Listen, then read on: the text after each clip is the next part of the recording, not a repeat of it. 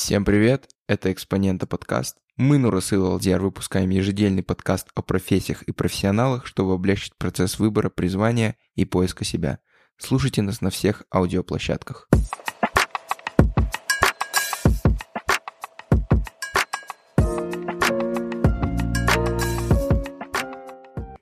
Всем привет, с вами «Экспонента подкаст». Сегодня у нас в гостях Касымхан Капаров, экономист. Касымхан, здравствуйте. Добрый день, Алдияр. Добрый день, э, Нурасыл. Добрый день, Касымхан. Вы можете знать Касымхана Капарова по его проекту «Экономистский Z». Ну, я лично узнал вас э, благодаря этому проекту, этой страничке, где рассказывается про экономику понятным языком. И даже таким чайником, как я... Ты же хочешь стать экономистом. ну, я же пока чайник. Э, становится понятно. Ну, не скажу, что все понятно именно в статьях, но многое понятно. Так что да, это очень, это очень крутой, наверное, старт для развития, если кто-то хочет стать экономистом или интересуется экономикой. А, наверное, наш первый вопрос, он обычный. Мы ее... немного пацанский. Да, мы его задаем всем. А, Казумхан, кем вы сейчас работаете? Кто вы по жизни? Эм, по жизни я экономист. Э, экономист – это не только профессия, это не должность, да, это образ мышления, это mindset. А когда ты экономист, ты смотришь на неэффективности, ты смотришь, э, стараешься понять причину этой неэффективности, и зачастую причина кроется она и в культуре, то есть в разных обществах э, одинаковые экономические законы могут приносить разные результаты. Также ты смотришь на психологию людей, потому что экономика долгое время как наука базировалась на таком э, предположении, что люди ведут себя рационально. Но на самом деле это не так. Да? Люди не рациональны, и вот э, это доказано последними работами, которые получили Нобелевскую премию. Э, есть такое новое направление behavioral economics, поведенческая экономика, которая показывает, что люди, людям свойственно, допустим, следовать э, чувству, стадному чувству, horde behavior. Люди гонятся за модой, люди гонятся за брендами, за статусом. Это все нерациональные причины поведения людей. Вот поэтому по жизни я экономист, и я пытаюсь... Э, я всегда задаю себе вопросы, что происходит и почему, и стараюсь найти на них ответы. Супер. А если мы не ошибаемся, то вы сейчас работаете в консалтинговой компании, и лично мне интересно спросить, а как проходит ваш обычный день? Да, я поясню, что у меня сейчас два проекта, то есть два своих бизнеса. Один – это предоставление консалтинговых услуг. Мы в основном делаем а, исследования по Казахстану, по Центральной Азии а, для международных организаций. То есть это World Bank, Asian Development Bank, EBRD. В основном это исследования на английском языке, но с фокусом на регион. Второе направление проекта – это более такой медиа, продвижение. Это непосредственно сам сайт «Экономист KZ» и все наши площадки на социальных э, платформах. То есть мы есть в Ютубе, а у нас есть отдельный канал, где можно посмотреть интервью с разными экономистами. Мы есть в Инстаграме, где можно почитать э, то, что мы пишем простым языком. Да, у нас есть отличная рубрика «Хипстономика», которая с чувством юмора рассказывает э, определение разных терминов. А, мы есть в Телеграме и на Фейсбуке. Да, и мы есть на Клабхаусе, что сейчас является трендом. Да, если я не ошибаюсь, то вот именно сейчас, когда мы записываем, проходит э, конкурс на три инвайта в Clubhouse. Я просто когда ехал, заметил сторис. Да, мы тоже в Clubhouse сейчас будем подкаст записывать Clubhouse, уже есть идеи. А, да, у нас, если честно, у нас вообще очень много вопросов, и я думаю, что выйдет очень крутая беседа, но давайте начнем так, как бы постепенно. Разберем ваш путь. Вот расскажите, как вы поступали в Казгу, а, как это было, а, как, как, как, какое было образование тогда. Вот, расскажите про это. В Казгу я поступил на специальность информационной системы в экономике. До этого она называлась экономическая кибернетика.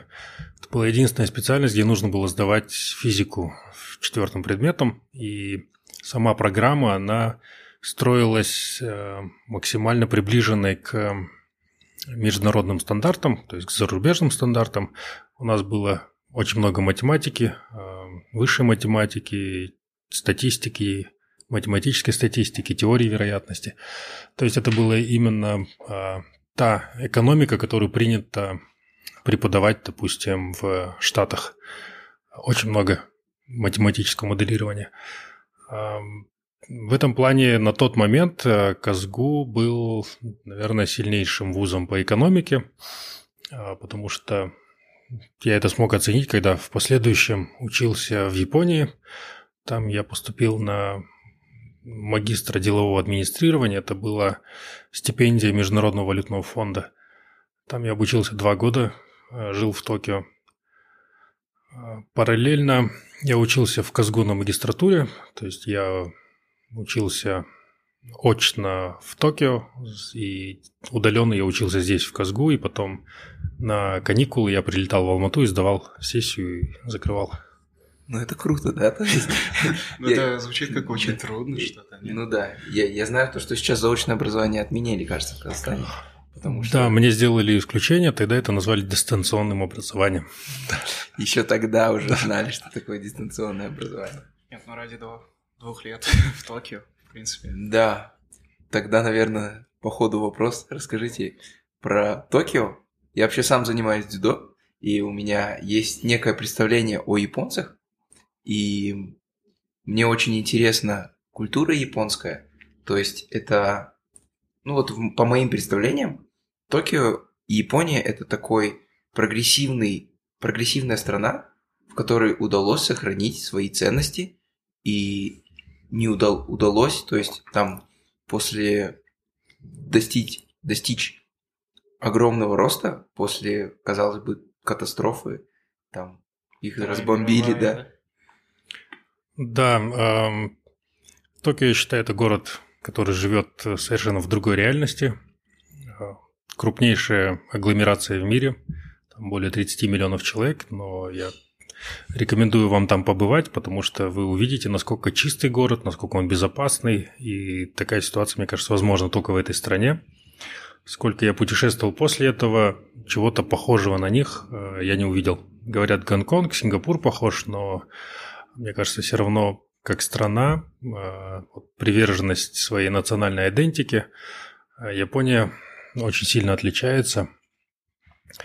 Насчет того, что они смогли быстро восстановиться после Второй мировой, э, мне кажется, это связано с тем, что у них культурный код, он был заложен, как бы он формировался в течение долгого времени. Их текущая императорская семья, она имеет прямую родословную там более тысячи лет. У них перепись населения есть э, зафиксированная, записанная м, 700 лет назад, начиная вся эта история, в какой деревне кто как жил, Вау, когда жил. Прикольно. Да, поэтому они очень организованные. Ам, И вот что мне было интересно, у меня был выбор. А, Кстати, вот поехать учиться в Японию или в Штаты. Я подавал на разные программы, я выиграл два полных гранта. Один это был в Штаты по программе э, Маски, это State Department, US State Department. И второй это вот э, МВФ Японию. Э, Я пришел к родителям и спрашиваю, вот куда мне поехать. Ам, Они говорят, ну, твоя жизнь, тебе решать, выбирай сам. И я выбрал Японию, потому что там был, э, во-первых, MBA, а, во-вторых, там был известен университет. В Штатах это было MA in Economics, и они не говорили, какой бы это будет университет. Поэтому я не захотел играть в лотерею, поехал в Японию. Да, знаешь, могут тебе там дать условно какой-нибудь... Kansas State University. А могут дать UC LA, да, там UC Berkeley. Ну, Были ребята, которые в Еле учились по Да, этой то есть программе. Лотерея такая. А, про... Давайте спросим немного. Или Да, давай, давайте спросим про... То есть я, когда заходил в LinkedIn, я немного не понял, но у вас там указано, что также вы обучались или получали стажировку в Италии, в, Люксем- в Люксембурге, а, в Гарварде вы были в 2013 году. Вот расскажите про этот опыт, пожалуйста. Да, я вообще сторонник такого э, подхода к жизни, как lifelong, lifelong learning, то есть это учиться всю жизнь, повышать квалификацию, и периодически вот я подавал на разные стажировки, программы по обмену. И ну, вот из того, что, наверное, worth mentioning, того, что стоит сказать, это я учился в Гарварде, я брал курс International Business, он длился три месяца для того, чтобы повысить свою квалификацию, потому что у меня уже был MBA, но я его получил рано, и я понимал, что там какие-то навыки теряются, я хотел апдейт сделать, а, поэтому я за свой счет поехал и отучился, взял этот курс. Нас было человек 40 в группе из 38 стран, то есть это было очень diverse, и очень интересно а, послушать разные мнения. И ну, это была такая детская мечта вообще по, поучиться в Гарварде. Но я понимал, что я уже не хочу там коммититься на слишком долгий период. А, мне просто нужно было закрыть этот гештальт. И вот и в Гарварде главное, наверное, впечатление это насколько там атмосфера пропитана желанием учиться. А, ты просто попадаешь туда, и ты хочешь вот э, изучать то, что тебе интересно, и там все, в принципе, для этого есть, и вторая крупнейшая библиотека в Штатах, и круглосуточные все эти аудитории, люди. И второе, наверное, то, что стоит сказать, это я был visiting scholar, это исследователь, приглашенный исследователь в Джордж Вашингтон Университи в DC. Да, слышали про такой. Да, и там вот я проходил стажировку в течение полугода, я делал исследования по экономике да, я хотел добавить, что из нашей школы э, поступали ребята в Гарвард. Трое человек из нашей школы поступили в Гарвард. Акназар Кажемурат, э, Селимджан Чалышкан и в этом в прошлом году Султан Али Нурманула. Да, да, да, правильно. Да, Акназар это сын моего друга э, Армана. Да. да Всем передаем привет. Да. Э, Арман вроде был твоим тренером под дзюдо или не, не, не, не, такого не было. Но он тренер, да, если он, он, он, Борьба, кажется. Борьба. А, борьба. Да. Ой, да, сори, перепутал. да. Вот, я, я хотел сказать, то есть такой небольшой инсайт. Если вы не поступили в Гарвард, не расстраивайтесь. Можно всегда отучиться, поехать, взять курс в Гарварде, да? Да, да, абсолютно можно. А потом Гарвард это не значит, что там все специальности хорошие. Как бы там Например, есть... инжиниринг там не очень. Да, то есть если выбираете, выбирайте департмент или колледж и конкретного профессора. И стоила ли игра свеч? То есть вам понравилось ли в Гарварде и повысило ли вы... Насколько эффективно это повысило вашу квалификацию? Это было больше не про знания, наверное, это было про майлстоун, когда ты проходишь определенный этап, и ты хочешь его зафиксировать и сказать, что я уже там был, я это видел, я это делал. Просто вычеркнул это из списка. А в целом очень позитивные впечатления остались. Всем рекомендую так или иначе попробовать образование в Штатах, потому что оно тоже уникальное, отличается. Там неважно какой, дегри, нон-дегри, но один раз в жизни это прочувствовать, мне кажется, это классно. Да.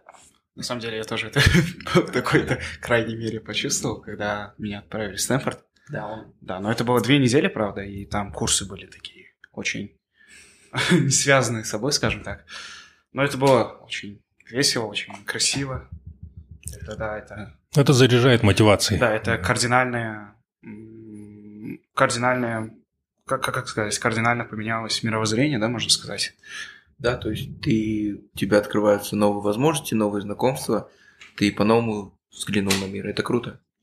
А, ну что, давай поговорим про саму профессию экономиста. Давай. Давай. Давайте спросим про, опять же, шаблонный вопрос, но мне кажется, он очень нужный, так как я хочу спросить, э, какой самый интересный и скучный момент в работе экономиста? Самый интересный лично для меня – это когда ты исследуешь тему, и ты получаешь какие-то инсайты, которых э, ты нигде до этого не видел, и которые, возможно, ты будешь первым, кто, это, кто на это обратит внимание. Самое скучное – это копировать данные из PDF в Excel и их редактировать. Ну да, ну это такая... Мне кажется, э, с приходом AI это можно автоматизировать. Если среди ваших слушателей будут ребята, которые могут э, написать код, который будет автоматически из PDF в Excel конвертировать таблиц, таблицы с сохранением структуры. Для них есть рынок. Напишите Хасамхану, кто Да, Нет, да я, я вроде знаю, то есть, ну, я вообще много что знаю, так везде по чуть-чуть, но знаю то, что вроде с помощью языка Python это несложно сделать. Но я не уверен, опять же, я вот, знаете, как, как многие диванные эксперты в Инстаграме, я там что-то знаю, что-то скажу в Инстаграме, и потом э, распространю фейковую информацию. Ну, давайте я грязно воспользуюсь этой ситуацией и скажу, что кто сможет эту задачу реализовать программно, э, я буду рад принять на работу и сотрудничать. Да. Э, Да, начнем учиться давай. Да. Вообще про, про сотрудничество нам тоже есть, наверное, отдельный момент, да, когда мы хотим про это сказать. Ну давай дальше про профессию. Да, давайте... Сегодня только я вопросы задаю, да, получается? Потому что тебе больше интересно, ты же хотел, хочешь стать экономистом. На самом деле я не совсем уверен, но чуть-чуть заглядываю в эту сферу. То есть, да, мне кажется, трудно об этом говорить сейчас. А может, я как-то вл- ложное впечатление о крутости этой сферы, этой социальной науки, да, скажем Ну так. ты себя пробуешь, это круто. Да, а какой отпуск у экономистов? Отпуск эм, ну, для меня, наверное, это ну, зимой, это, конечно, горы, это катание на лыжах, э, то, что помогает прочистить голову, потому что в голове постоянно много информации, эм, занятие каким-то активным видом спорта.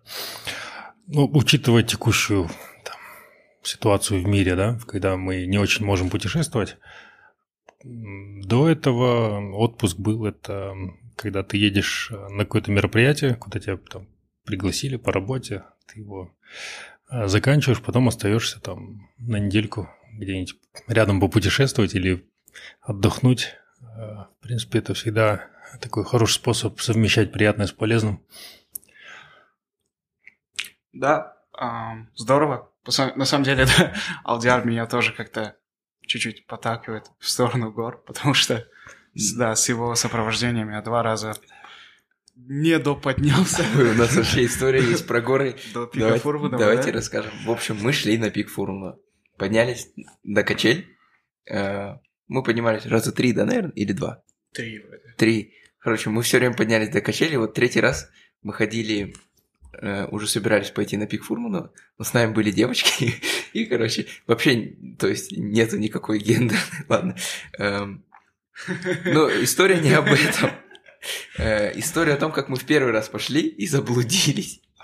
И получается, там на пик Фурмана, если вы поднимались, там есть вот обычная тропа, и там можно свернуть в сторону, вот опять же, если не соврать, в сторону Бутаковских водопадов. Мгм. И Да, там есть Да. удлиненная тропа. да, да, да. Ну, и она покраси- покрасивее, там идешь, там мало народу. И, в общем, мы в первый раз, когда шли, еще не знали эту тропу. И вот мы, мы приходим, и а тогда была осень, и понимаем, что под нами просто листва, и мы сбились с тропы. Да, мы что-то заговорили. Да, да, да, да, да. И у нас начинается лютая паника. Мы открываем Тугис, вспоминаем, что там речка, и спускаемся там, где нет тропы. Э, Благо была как бы осень, и было, ну это было так, так интересно. Потом, когда э, мы уже пришли, ну больше уже знакомое место, там была собака, и мы такие, это посланник Бога, короче. Да, собака нас спасла. Да, спа- спа- собака. Если вы заблудились, у вас работал тугист, то это не считается. Да, кстати, да. Так что да. Очень интересно, но я бы не повторил. Потому что я больше всего паниковал. Да, ну, кстати, есть правило, в горы нельзя ходить одному, и всегда надо ходить там, знать дорогу. Да, нас было четверо, да? Да, Нас было зна- четверо, четыре пацана. Да, надо знать, куда, куда ты идешь, э, говорить родителям или твоим близким, когда ты должен вернуться. И если ты не возвращаешься до этого времени, то у тебя, то тебя надо искать. Просто, я не знаю, ну, я сам, то есть у нас в семье произошла трагедия. У меня дедушка, ему было 8 с чем-то лет, он всю жизнь ходил в горы. Ну, один раз он не вернулся. Ну, сначала мы думали, он, наверное, там у кого-то у лесника остался или еще что-то, но он не вернулся. Слава богу, мы потом нашли его, как бы, тело, нормально похоронили. Вот, и Манда Болсон. Я, наверное, Ну. это вырежу. Э. Кстати, в Японии у них есть такая, была э, такая традиция, что а старые люди, которые уже не могли сами за собой смотреть, они не хотели своих детей напрягать, и у них вот э, такая идея была, что нужно пойти на гору Фуджи и там умереть. И у них было это связано с тем, что они хотели доставлять вот, там, неудобства. Я хотел сказать то, что они делают все харакири там или еще Ну, что-то. по сути, да. Да, Ну, это насколько это гуманно, да, скажем так? Я не знаю. Надо спросить у японцев. А, И некоторые моменты в философии, они, конечно, их сложно понять. Да, мы немного отвлеклись. а, Было интересно, в принципе. А, Я очень хочу спросить про ваше детище, экономический Z. А, Как вы создавали а, экономический Z и какая главная цель этой, как сказать, этого проекта, да? Да, а, проект родился вообще из а, боли, то есть из а, понимания того, что есть проблема, когда разные вопросы социальной, экономической политики в нашей стране, они, ну, а, они не основаны ни на каких исследованиях, то есть это решение принимается очень бытовым способом, не обоснованное, не подкрепленное данными, статистикой На эмоциях. На эмоциях, на политическом моменте, на какой-то скрытой выгоде, да, и нет вот Много политические баллы заработать, не Ну, думая в том числе, да. в э, в долгосрочном плане. именно. И второй момент это то, что у нас а, не- экономи- дискуссия на экономические темы, она, ну, во-первых, она на низком уровне, во-вторых, ее практически нет. То есть у нас долгое время на стороне правительства, государства работали очень грамотные люди, и им не с кем было оппонировать. Да, там бизнеса не было, ассоциации сильной, а со стороны гражданского сектора тоже не было людей, кто разбирается, и, в принципе, правительство делало там хорошие вещи и делало иногда не совсем хорошие вещи, и а, поэтому, чтобы а, улучшить качество принимаемых решений, всегда должна быть дискуссия. Вот даже на бытовом уровне, если мы там выбираем вариант, в какой пойти бар или ресторан, мы все обмениваемся информацией, каждый предлагает свой вариант, и потом мы приходим к консенсусу, и как-то этот ресторан, скорее всего, понравится всем. А Вот в экономической политике в целом и в социальной части ее тоже очень важно понимать вот все заинтересованные стороны, чтобы они обсудили предварительно, как это на них повлияет. Да, если кто-то скажет, мне это хорошо, а второй скажет, мне это плохо, тогда надо искать другие варианты. И вот эта непродуманность экономической политики, она ведет к тому, что у нас очень часто решения принимаются, а потом отменяются через полгода или пересматриваются, или, или вообще не решается проблема. Вот, и воз- воз- да. Не, вы закончите. Да, возвращаясь к проекту, одна из целей проекта – это продвижение молодых экспертов, а, которые занимаются углубленно проблемами, разными проблемами в сфере экономики. Это может быть и сельское э, хозяйство, образование, здравоохранение. Вот э, аспекты, экономические аспекты в каждой отрасли, они присутствуют. И мы помогаем продвигать таких экспертов, чтобы их э, там, слушали депутаты, их слушали Акимы, их слушали там СМИ, приглашали. Или вот мы, школьники. Да, я хотел сказать, потом из-за текучки кадров не с кого спросить, да? Э, Да.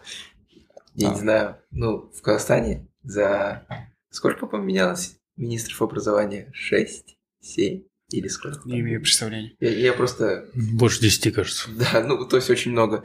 Я просто вспомнил, и- есть такой канал, мне он очень нравится, аудиториум ГИЗ Доса Масатпаева, и он там об этом говорит, он говорит о проблемах.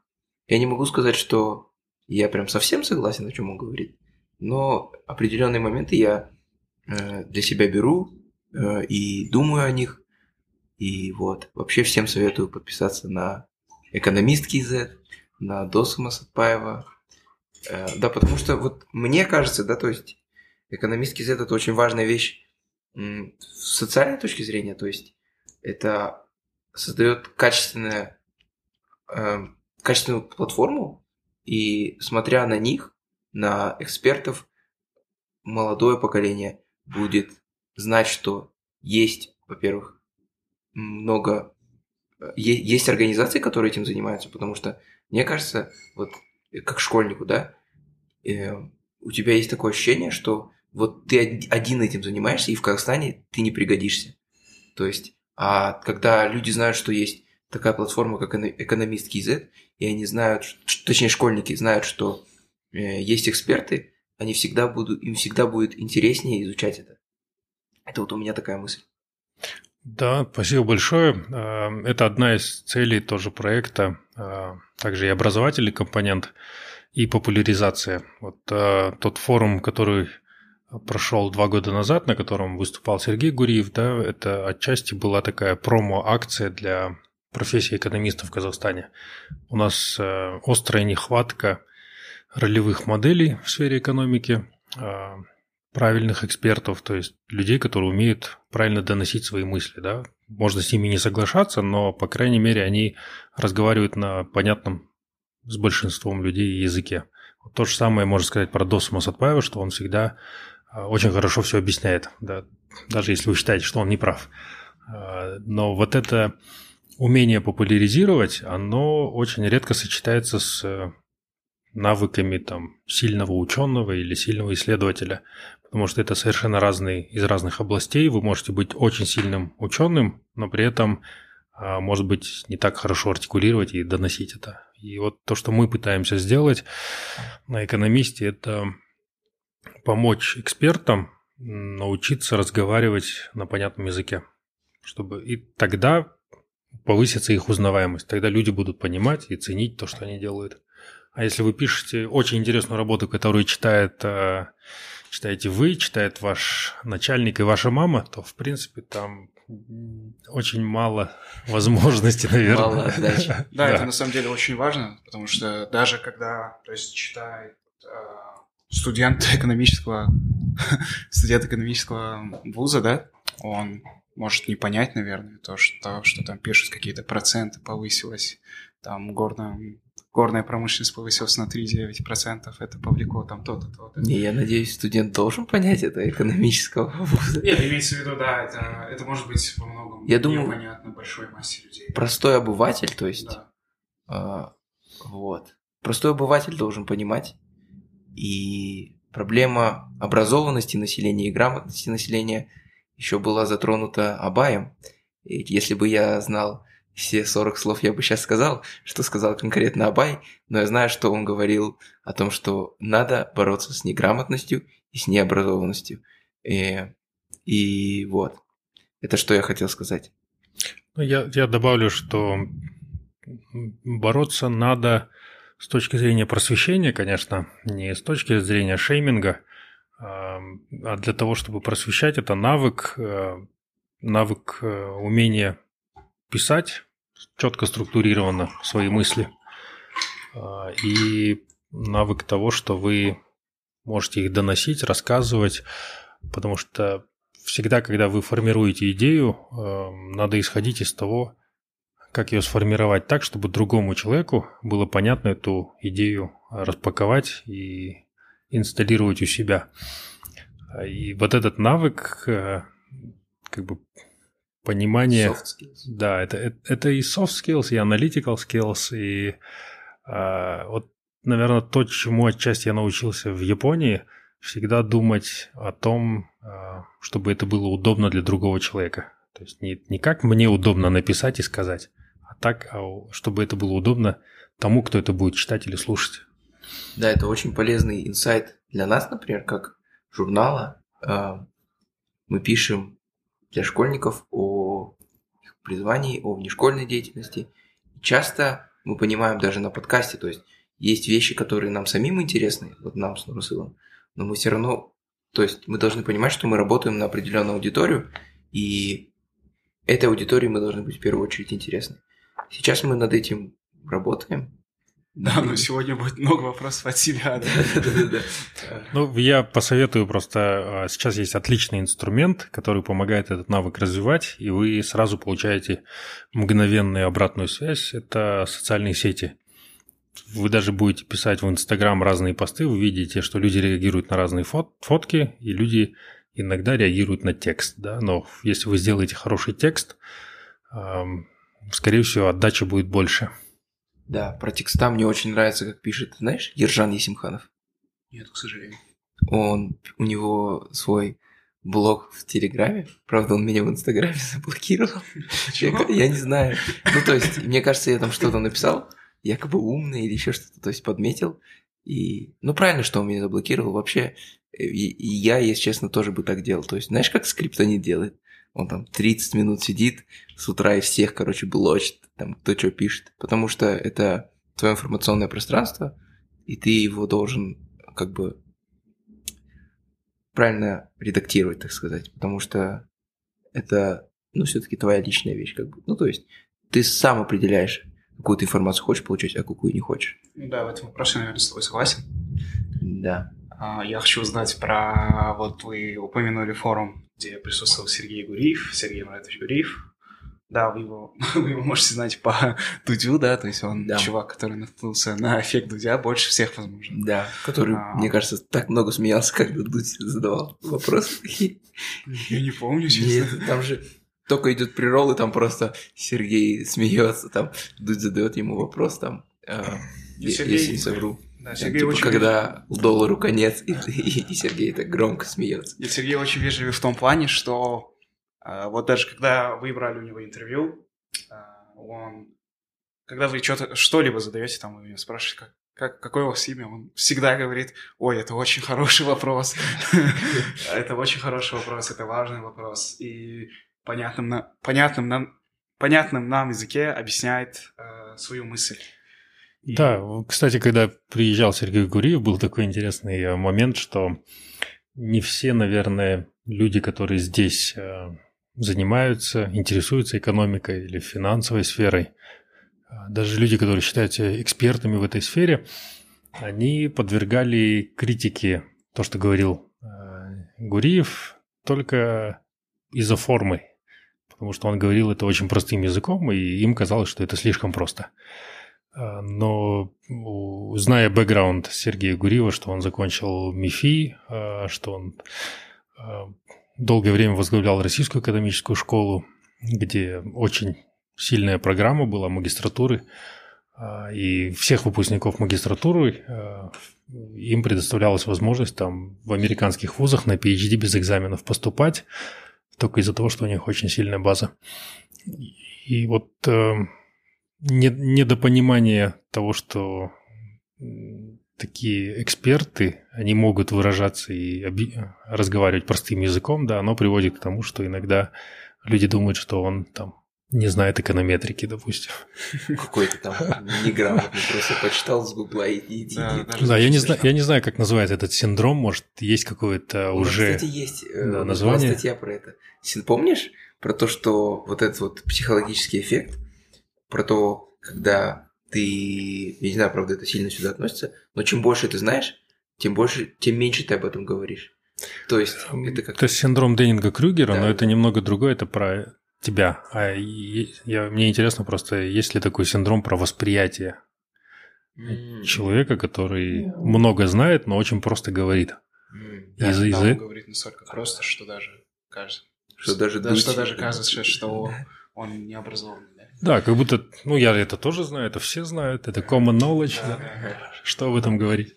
А, Я хочу спросить про вот этот именно форум. Какая у него была главная цель?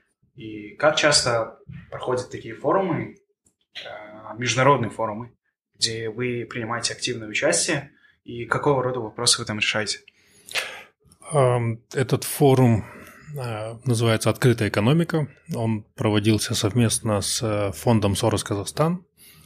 А, первом году это было, первый раз это было в 2017 году, он проходил в Астане. А, Туда мы приглашали профессора MIT Се- Сезар Хидальго. Это один из основоположников э, экономики сложности.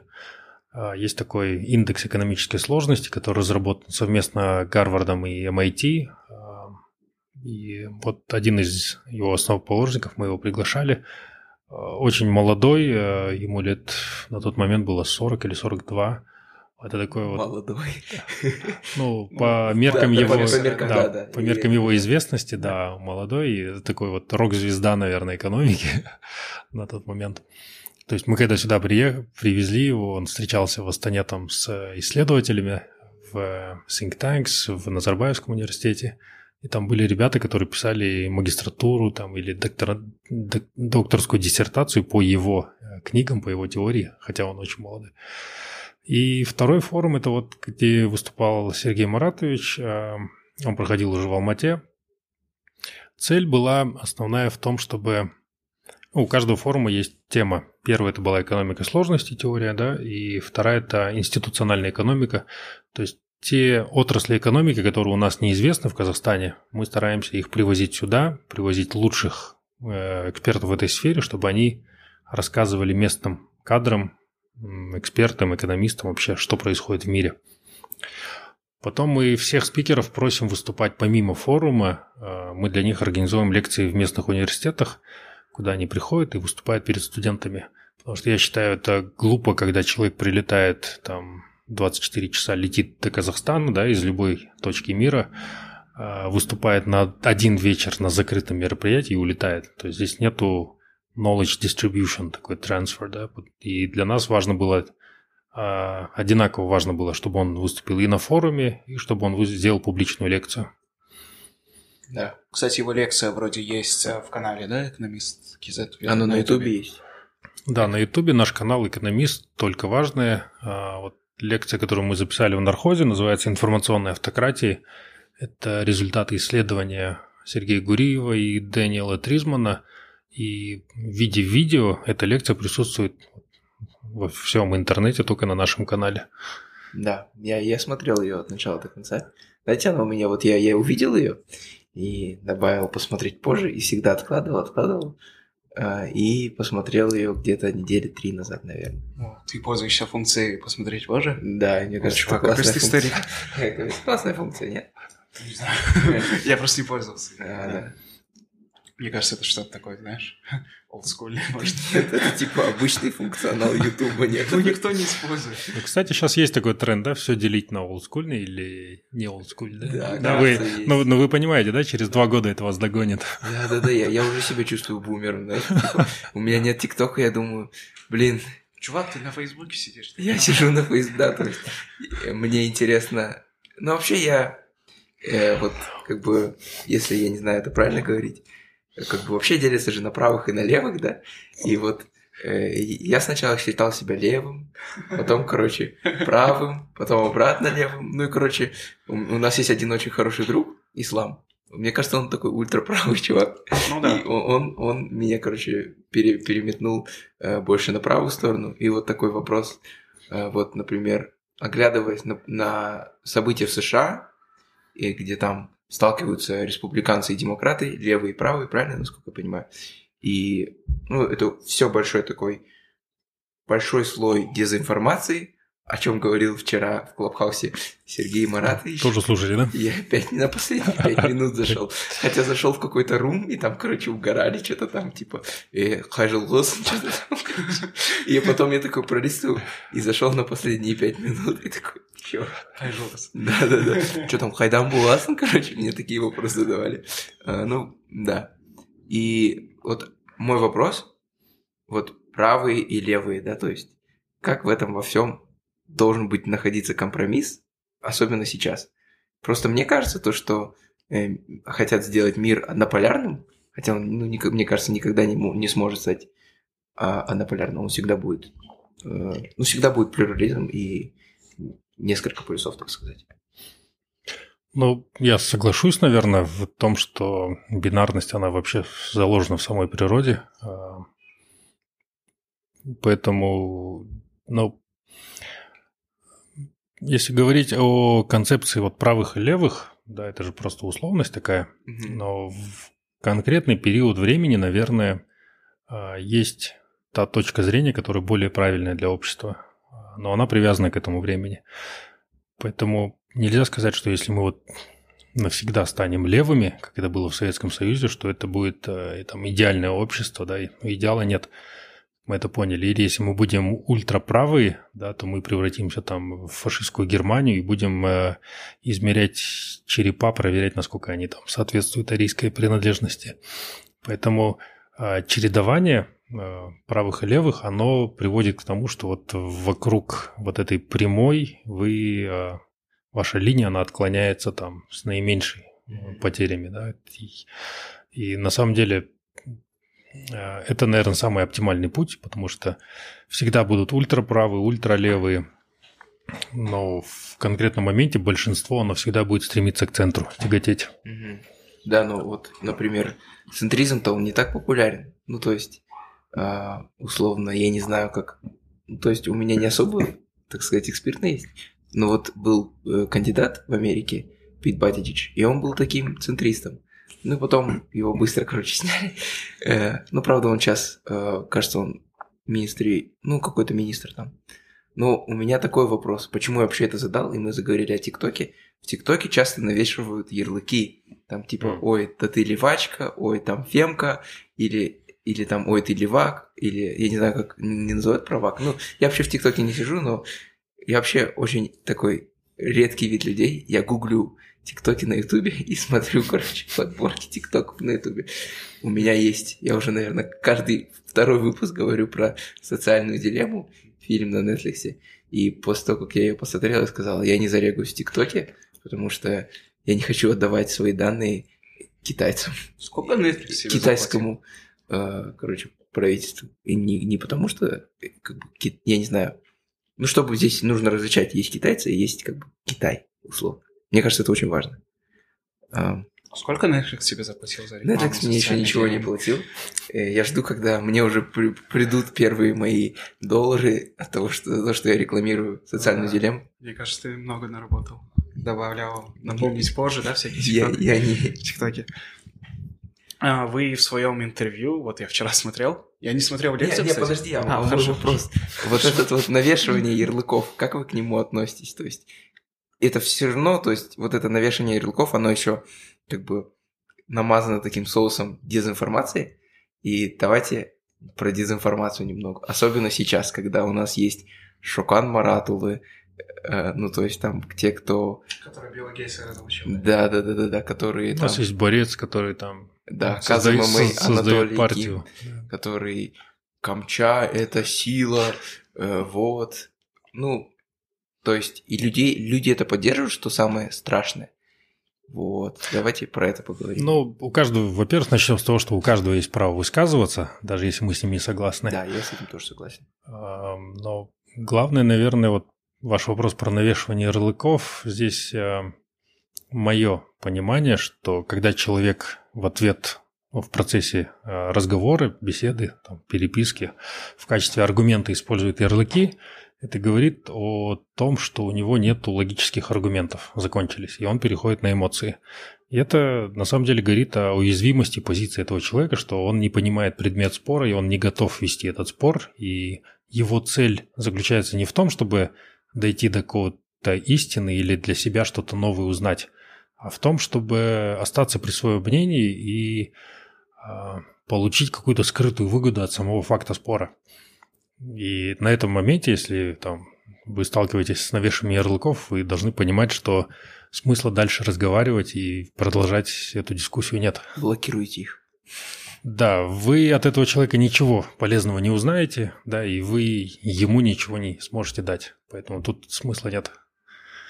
Да, давай тогда. Насчет вот а, дезинформации, да, вот вчера как раз была дискуссия в Клабхаусе, там более пяти тысяч человек пришло послушать Сергея Гуриева.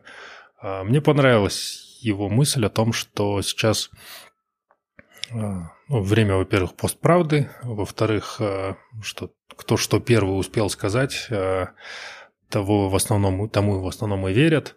Ну и в-третьих, что люди больше эмоционально откликаются на какую-то ложь, потому что она всегда очень сенсационная. Ложь распространяется в 7 раз быстрее, чем правда. Да, абсолютно. Статистика Фейсбука.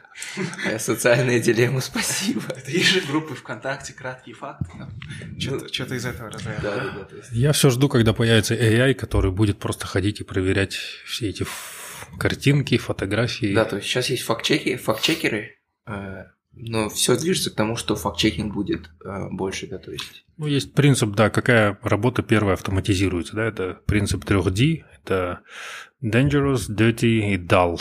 Вот работа фактчекера – это dull, да, потому что она занимает много времени, она скучная, и не всегда ее читают, поэтому, мне кажется, это прям хороший кандидат на то, чтобы автоматизировать его.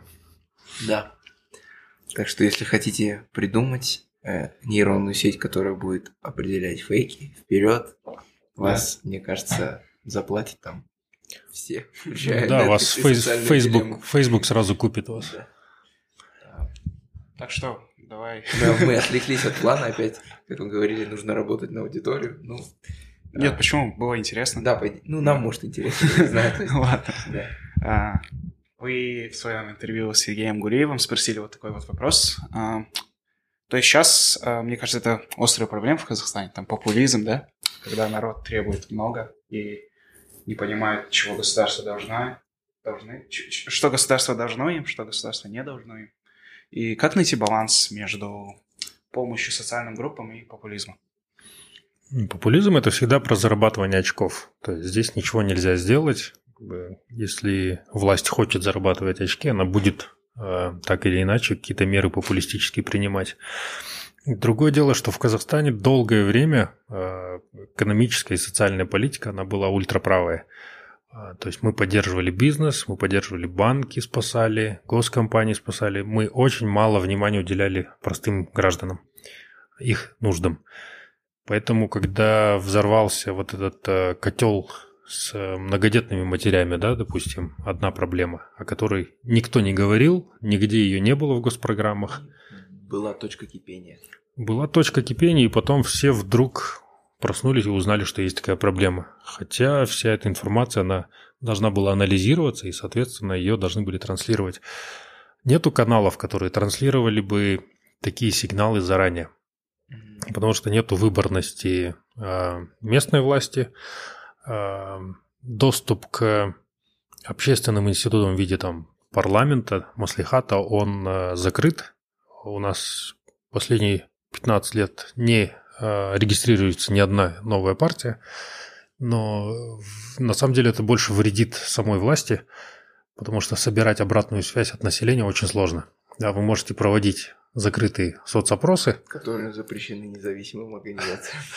Да, э, в том числе. Но вы даже можете объективную информацию собирать. Но, тем не менее, она не будет... Она будет важной, но она не будет срочной. Да, поэтому вы не будете ее принимать во внимание. Вот, говоря о популизме, я считаю, что меры, которые сейчас оцениваются как популистические, ну, во-первых, это кредитная амнистия, это раздача денег 42 500, последние меры изъятия из ЕНПФ, они все из, из одной логики. Да, это э, можно составить топ-10 проблем э, нашего общества, и вот можно увидеть, что кто-то вот сидит и просто ручкой, так, сегодня вот это вычеркнули, сделали, сегодня это, второе, и просто идут по списку. Но это, опять же, то есть эм, в будущем, да, то есть не задумываться о том, какой будет эффект, да, правильно же? Да, абсолютно. Здесь э, мы не видим никакой логики. Долгосрочно, вот, окей, кредитную амнистию сделали, а какая цель была? Цель была в проведении кредитной амнистии. То есть это не инструмент. А, раздали деньги, опять же, для чего? Да, мы не видим, что это определенный шаг на пути достижения там долгосрочного экономического благосостояния для большинства граждан. Можно тогда поднимем э, проблему? Вот я, например, как считаю, да, есть определенное информационное неравенство в Казахстане. Есть казахоязычный контент, есть русскоязычный контент. И эта проблема, то есть мне, мне так кажется, по моему сугубому мнению, то есть русскоязычный контент, он более качественный, чем казахоязычный контент. И у нас будет, и на экономистке Z тоже про это была статья, правда, я не прочитал ее, извиняюсь, о том, что сельские ученики, они намного отстают от школьных. И от городских. От городских, ой, да, от городских. И вообще, ваше мнение об образовании, да, так как мы сами школьники э, интеллектуальной школы, и, ну, я, например, все равно благодарен, то, что у меня появилась такая возможность отучиться, получить хорошее образование. Я уже заканчиваю. Но я понимаю свою привилегированность в этом плане. И я понимаю, что это неравенство. То есть, э, и вообще мне бы хотелось решать эту проблему, чтобы по всему Казахстану были такие школы, как Ниш. И вот. Ва- ваше мнение по этому поводу, то есть это такая, мне кажется, большая бочка, которая тоже в один момент – точно так же достигнет своей точки кипения? А, я думаю, это, наверное, один из самых важных вопросов, который у нас стоит на повестке сейчас. если им этим вопросом сейчас не заниматься, то, в принципе, все остальные проблемы через 10 лет, они могут оказаться неважными да, по сравнению с этой главной проблемой. Это размытие или ухудшение человеческого капитала. Очень плохо и очень печально, когда следующее поколение не менее образовано, чем предыдущее поколение. Это самый худший вариант, потому что, ну, как говорит Илон Маск, мы не должны воспринимать блага цивилизации как данные навсегда. Вот есть много цивилизаций, которые владели технологиями, а потом они так или иначе исчезли. И эти технологии потеряны. Вот э, в нашей ситуации есть риск того, что мы достиг, достигнем какого-то пика там э, по степени образованности населения, а потом мы скатимся вниз обратно, откуда мы пришли.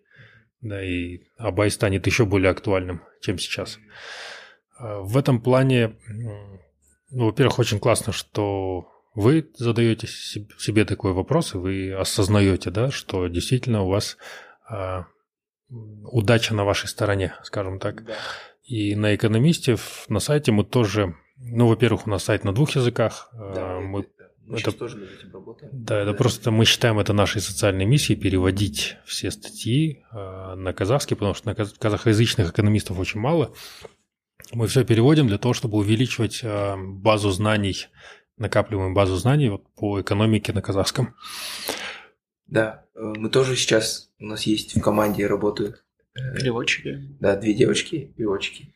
Но, то есть, если вы знаете казахский хорошо и хотите переводить статьи на казахском. Я вообще сказал на казахском, но боюсь, я сейчас ошибку э, совершил какую-нибудь.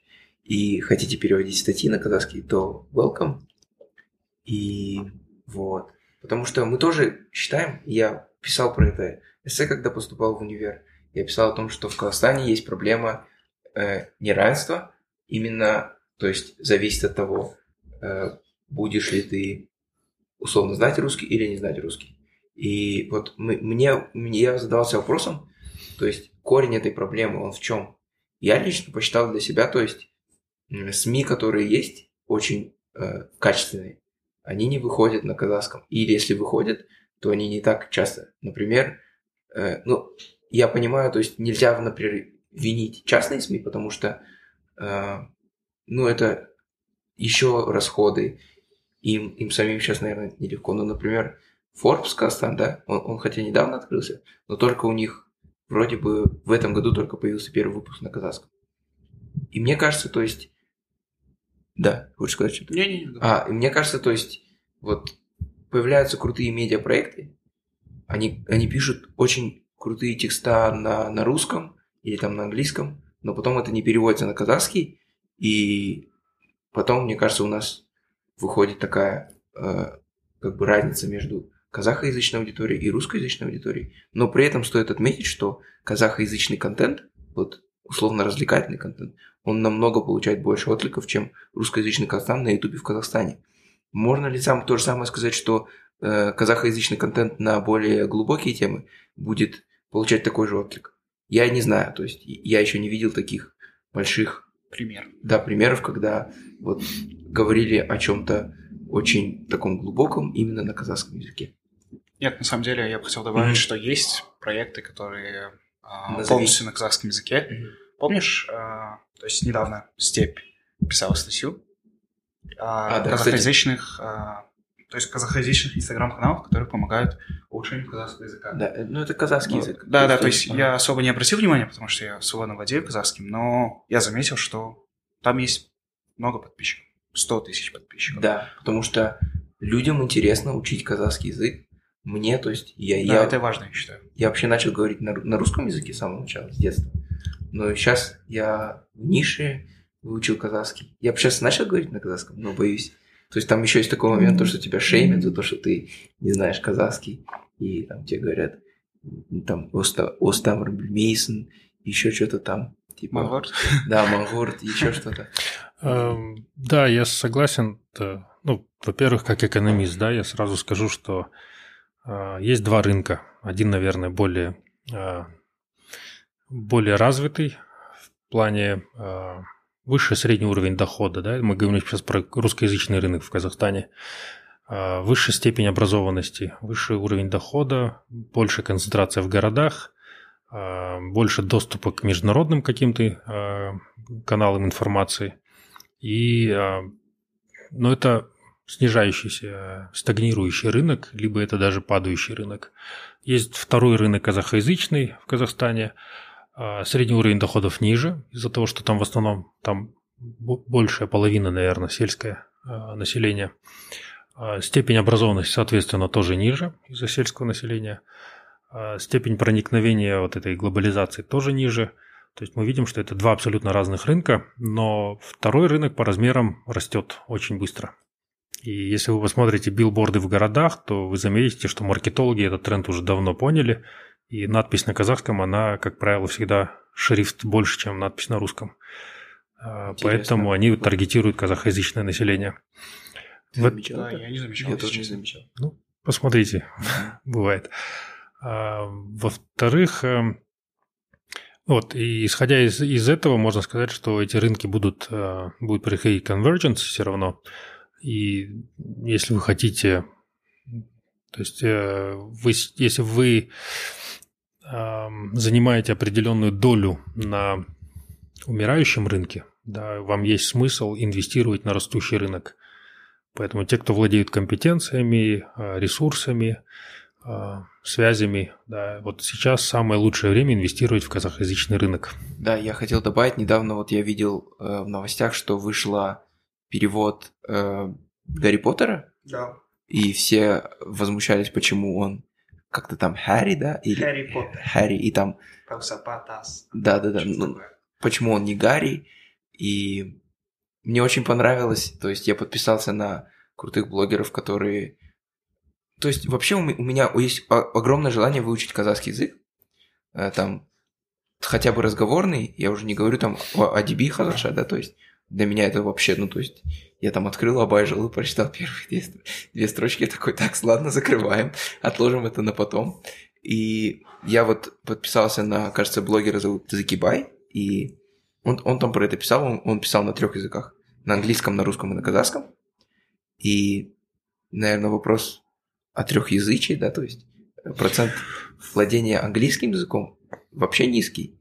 И что вы думаете по этому поводу?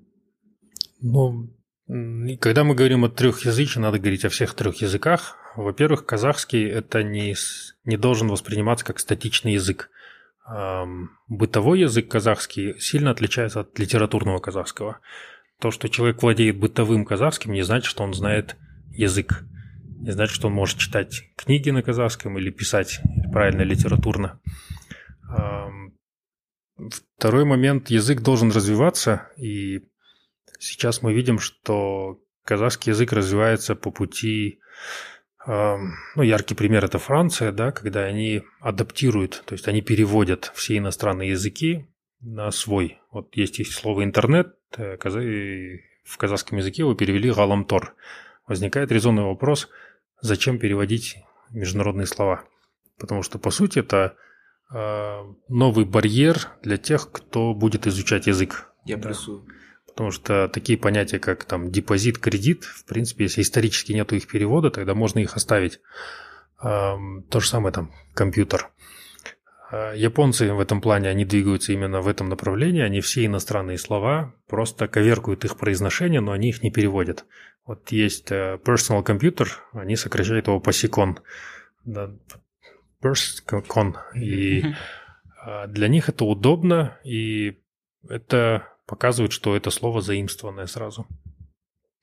В этом плане вот, казахский, мне кажется, нужно упрощать, нужно адаптировать, делать его современным, удобным. Английским пользуются не потому, что он красивый, не потому, что он, э, не знаю, на нем легко поется, да, звуки у него красивые. Нет, потому что он структурированный, он современный, он гибкий, адаптирующийся.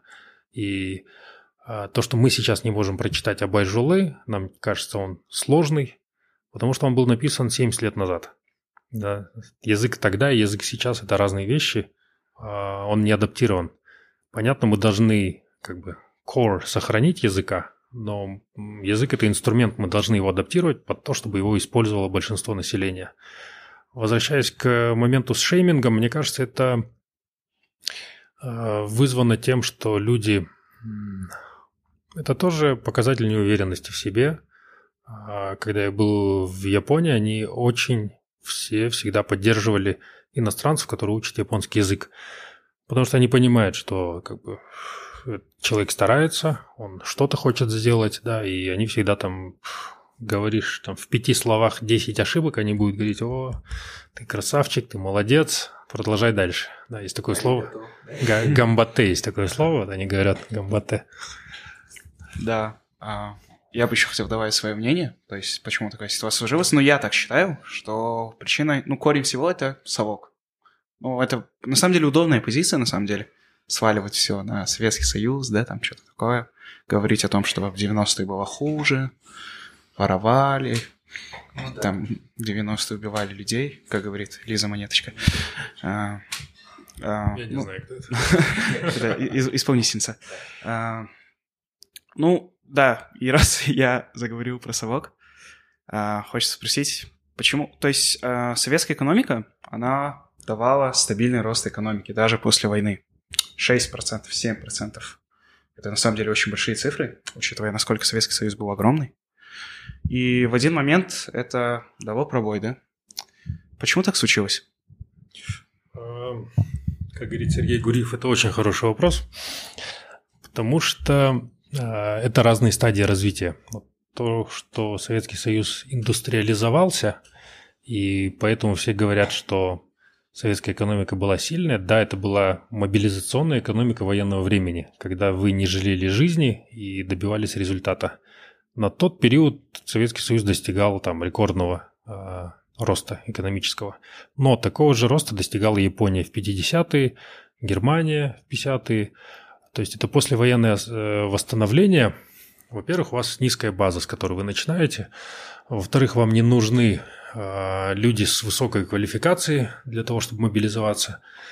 То есть вам не нужен человеческий капитал, вам нужны там станки инвестиций. И в Советский Союз эти станки приходили по ленд-лизу, в том числе в обмен на золото.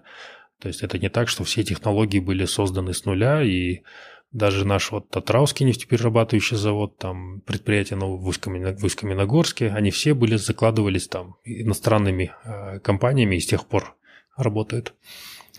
Э, другой момент, что советская экономика, она выросла до определенного уровня, это было примерно 60-е, 70-е годы, и после этого нужно было ее трансформировать в наукоемкую экономику. А для того, чтобы у вас была наукоемкая экономика, у вас должна быть определенная степень свободы людей – которые хотят э, заниматься наукой, жить комфортно. И таких людей мало, за ними охотятся, да, все страны их пытаются переманить, поэтому был очень большой отток э, специалистов из СССР в Штаты. Не потому, что в СССР было плохо жить, а потому что они достигли, они стали достаточно интересными для США, и кто-то один поехал, устроился, ему дали сразу полный пакет социальный, да, и все и другие увидели и сказали, окей, я тоже там физик, ядерщик, там.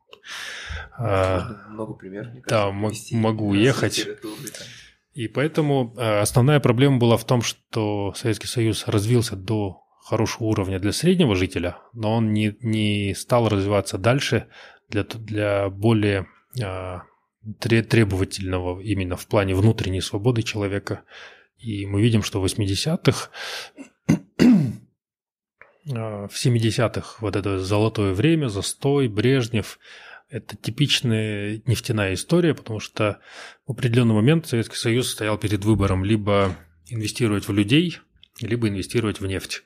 И в этот момент открылись крупные месторождения, началось освоение Сахалина, там Сибири, и в принципе тот доход, который шел от нефти, это были легкие деньги – и никогда, когда приходят легкие деньги, вы не будете проводить реформы. Да, мы видим это на примере Казахстана последние 10 лет. Голландская болезнь. В том числе голландская болезнь, но это даже больше, есть такое понятие рентоориентированное поведение, когда у вас есть стабильный источник дохода, а, ну, допустим, у вас есть три квартиры, которые вы сдаете в аренду, да, что вы будете делать с деньгами, которые вы получаете от этих квартир? Ну, скорее всего, вы будете хорошо жить, вы будете там кайфовать, вы будете э, тусить, но навряд ли вы будете копить эти деньги, и навряд ли вы будете их вкладывать в образование. Зачем напрягаться? есть такое. Ну, это очень бытовой пример, но он, в принципе, можно его масштабировать и на экономику, и Казахстана, и Советского Союза. И мы видим, что Россия, допустим, сейчас проходит тот же путь, который проходил СССР в 70-е. Первое – это накопление капитала за счет продажи нефти. Второе – это проведение Олимпийских игр. СССР провели в 80-х годах, которые бойкотировали, да. Россия провела там э, в Сочи э, спустя. Которые потом взяли и всех поймали. Да, и после этого был скандал с допингом, и опять же Россию все бойкотировали. И Потом- Карус. Да. Фильм на Netflix. Да, потом э, была, допустим, э, война в Афганистане. Да, почему? Потому что у вас много денег, вы перевооружили армию, вам нужно обкатать новые там технологии свои военные, чтобы продать это оружие. И с другой стороны была война вот в Сирии, куда Россия тоже ввязалась, хотя никаких бенефитов там прямых нету для России в этом плане. А, Поэтому, когда вы вот через такую призму смотрите, э, ну, историческую, экономическую, вы понимаете, в какую сторону вообще страна движется и что она наступает на те же грабли. Нефтяная игла в Казахстане сейчас э, не э, может ли сыграть злую шутку в будущем, как, допустим, Советским Союзом? Потому что, Мне я- кажется, она уже играет. потому что, если я не ошибаюсь, там чуть ли не 70% экспорта Казахстана – это нефть. Да, 70% сырая нефть. Э, Мы также провели азиатские Олимпийские игры, мы провели Экспо. То есть мы особо не отличаемся по уровню развития от всех предшествующих и будущих нефтяных стран. Эм, Слава богу, у нас не было войны, потому что у нас нету военно-промышленного комплекса. Э, И да, мы как бы... Нельзя сказать, что мы исключение из правил. Поэтому я думаю, что это хорошо, что у нас есть доходы от нефти, но можно было ими воспользоваться более э, разумно. Да, то есть нефть же это же не вечно. Давай теперь, как у Дудя, знаешь, э, миф. Только мы скажем такой миф, который очень, мне кажется, бытует в Казнете. Вот. Э, Почему Казахстан, имея запасы нефти в несколько раз больше, чем ОАЭ, живет не как в Эмиратах? Да, это бабушка на ответ. Говорят, на самом деле. Ну, вообще хороший вопрос, я не знаю ответа. Ну, я догадываюсь. Я тоже точного догадываюсь. ответа я... Ну, вопрос очень обоснованный, потому что Казахстан входит в топ-10 стран экспортеров нефти в мире. Мы экспортируем достаточно много. Мы экспортируем меньше, чем Эмираты на душу населения, потому что в Эмиратах население, которое получает бенефит от э, экспорта нефти, оно небольшое. Это коренные арабы. В Казахстане нас больше. Но, с другой стороны, у нас помимо нефти, у нас есть э, добыча металлов, э, производство руд, ну, э, экспорт зерна какой-никакой, э, сельское хозяйство. То есть в этом плане мы можем сказать, что мы должны жить лучше. Э, В Казахстане есть проблема того, что у нас э, половина экономики, она по сути анклавная экономика, которая на нашу с вами жизнь напрямую не влияет. Вот у нас есть нефтяные месторождения, которые принадлежат другим странам. Они экспортируются по трубопроводам третьих стран и продаются четвертым странам. Казахстан имеет с этого процент. Ну, большой нет, небольшой. А, Ну, это кажется, вот, я, я извиняюсь, что перебиваю, насколько я знаю, то есть мы проходили это по истории. У нашего первого президента был, была такая дилемма, то есть свое начать строить или при, привлечь как бы иностранных инвесторов. Насколько, ну, нам так, по крайней мере, говорили. Ну, дилеммы не было, потому что у нас не было технологий для того, чтобы разрабатывать такие сложные месторождения. А, На Тенгизе был пожар в 85 году, и Да, после это этого А, когда Назарбаев был премьер-министром, а, была встреча Горбачева и Джорджа Буша-старшего, на котором, в принципе, уже тогда обсуждался вопрос, что при советской власти американцы придут и начнут разрабатывать Тенгиз. Просто когда мы получили независимость, эти переговоры продолжились, и в итоге а, вот, крупнейший инвестор, наверное, за всю историю а, Казахстана – это а, тенгизское месторождение. Другое дело, что, допустим, есть примеры, когда государство отказывается от иностранных инвестиций, да, и само начинает эксплуатировать минеральные ресурсы. Насколько это оправдано, это нужно в каждом случае смотреть. России это получилось, просто в силу ее промышленной, наверное, мощности, да. Смогли бы мы такое сделать, но судя по тому, что Казмунайгаз убыточный, возможно, нет. Казмунайгаз убыточный?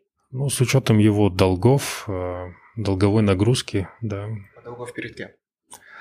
Перед иностранными инвесторами? Я думаю, да. Да, иностранные ну, Мне кажется, кредиторы, яркий... не инвесторы, а, да. И, да. Яркий пример это когда там основной ЛРТ построили, да, и взяли деньги у китайского да, банка, банка Китая, и не достроили. А то есть это был кредит, взятый из банка Китая? Да? Ну, кажется, они сейчас еще хотят взять кредит. Я не знаю. Да, по ЛРТ это был китайский кредит, эм, выданный китайским банком. Э, сам проект реализовывался китайской строительной компанией. То есть это яркий пример, когда деньги зашли в экономику и, и вышли. Да, но по сути они не заходили даже. Это китайский банк со своего счета перевел китайской компании строительной на ее счете в Китае. И они здесь что-то построили. То есть от всей суммы контракта, может, 10% оно бы влилось в нашу экономику. Но кредит был бы на все 100%. И То вот есть так, он есть. И вот так мы плавно переходим к наверное, вопросу, который нас волнует. Главная проблема экономики в Казахстане и как бы главная проблема в Казахстане, которую нужно решать, потому что мне кажется, когда мы говорим о проблемах, всегда должен быть какой-то call to action, то есть какое-то... Призвание? Нет, имеется в виду, ну, должно быть более объективно, объективно, то есть оценивать и понимать, что мы можем сделать, что мы не можем сделать. Ну, мне так кажется. Ну, у меня, мне кажется, то, что очевидно, главная проблема это коррупция, да? Не уверен. Вот, ну, на, на, на мой взгляд, э, коррупция это тоже одно из следствий. Я бы сказал, что, наверное, важной проблемой вот в любой сфере нашего общества это экономика, политика, образование, медицина является низкий уровень или отсутствие конкуренции. А если бы у нас было больше конкуренции между нашими банками, а, больше конкуренции между депутатами, а, больше конкуренции за место Акима, района, города, постепенно этот механизм позволил бы нам вырабатывать более взвешенные и качественные решения. Из-за отсутствия конкуренции у нас качество решения, оно, оно очень разное. То есть, есть Аким, который хороший Аким, есть Аким, который плохой Аким. Но мы понимаем, что мы на это никак не влияем, и нету никакой логики между тем, кто придет следующим. Конкуренция позволяет маржинально, потихоньку улучшать э, текущее состояние. Я думаю, на этом можно закончить. Да, и давай... Давайте, теперь как, давай как дуть. Не-не, это, это оригинальная идея, мы ни у кого не брали, мы сами придумали. Да, мы сами придумали. Да. Конкурс. Конкурс. Так, как там дуть говорит? Ой, как мы придумали? А, не знаю. А, Расскажешь? Давайте, мы хотим разыграть книгу среди наших читателей. Казымхан э, предложил книгу «Фактологичность». Я про нее слышал, правда, я вообще мало книг читаю. Можете рассказать, что это за книга? Да, это знаменитый шведский ученый, к сожалению, он скончался, Ханс Рослинг.